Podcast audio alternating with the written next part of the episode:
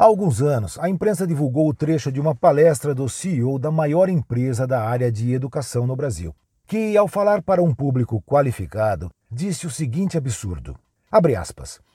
Durante a reestruturação de minha empresa, para obter conhecimento, eu criava um processo seletivo de consultorias, ouvia o que elas tinham a ensinar sobre aquele problema e depois não contratava ninguém, aplicando o que eu havia aprendido.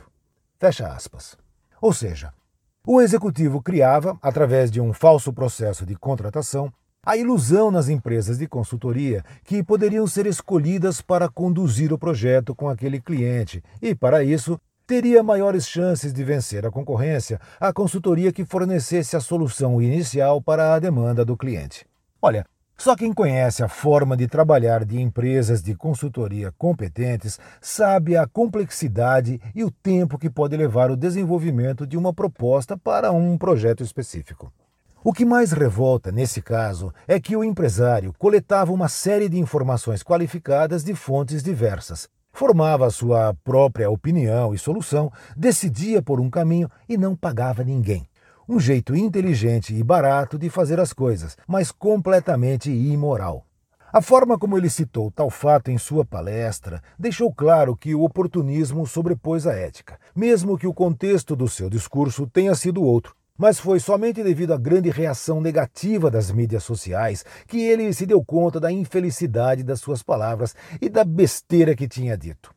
Tentou posteriormente se justificar nas mídias sociais, dizendo que estava brincando. Pediu desculpas, mas entendia que não houve má fé nem postura antiética, pois tais fornecedores já eram parceiro. Bem, ficou pior a emenda do que o soneto. Não vai aqui nenhuma crítica à empresa, mesmo porque estou certo que ela possui um código de ética e conduta que provavelmente tem a assinatura do próprio executivo e que certamente não sugere tais práticas imorais. Essa é uma situação regular no mercado, infelizmente, e tais práticas ainda se observam em muitas outras empresas. Atos inconsequentes que rompem as barreiras da ética, na maioria das vezes, são praticados por funcionários inexperientes ou que querem apenas demonstrar serviço para o chefe, mas não possuem a menor ideia do estrago que causam na reputação da sua organização. As empresas precisam sempre fazer uma releitura dos temas ética, valores, moral e as práticas de tudo isso, de forma que os seus colaboradores possam manter posturas responsáveis em todos os aspectos comportamentais. No seu curso normal, as pessoas passam e as empresas permanecem, mas carregarão sempre consigo a reputação construída ou destruída por irresponsabilidade, imaturidade ou incompetência. Na questão ética, não pode haver espaço para a cultura do faço porque todos fazem ou se eu não fizer, não conseguirei trabalhar porque essa é a regra vigente no setor. Se um funcionário da linha de frente escorrega no senso moral, as consequências respingam em todos na organização, inclusive no presidente. Não adianta punir. O caminho correto é trabalhar a prevenção.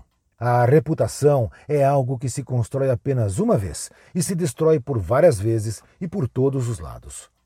Eu sou Orlando Merluzzi, especialista em gestão, consultor de empresas e palestrante sobre clima organizacional, produtividade e o impacto das novas tecnologias na gestão.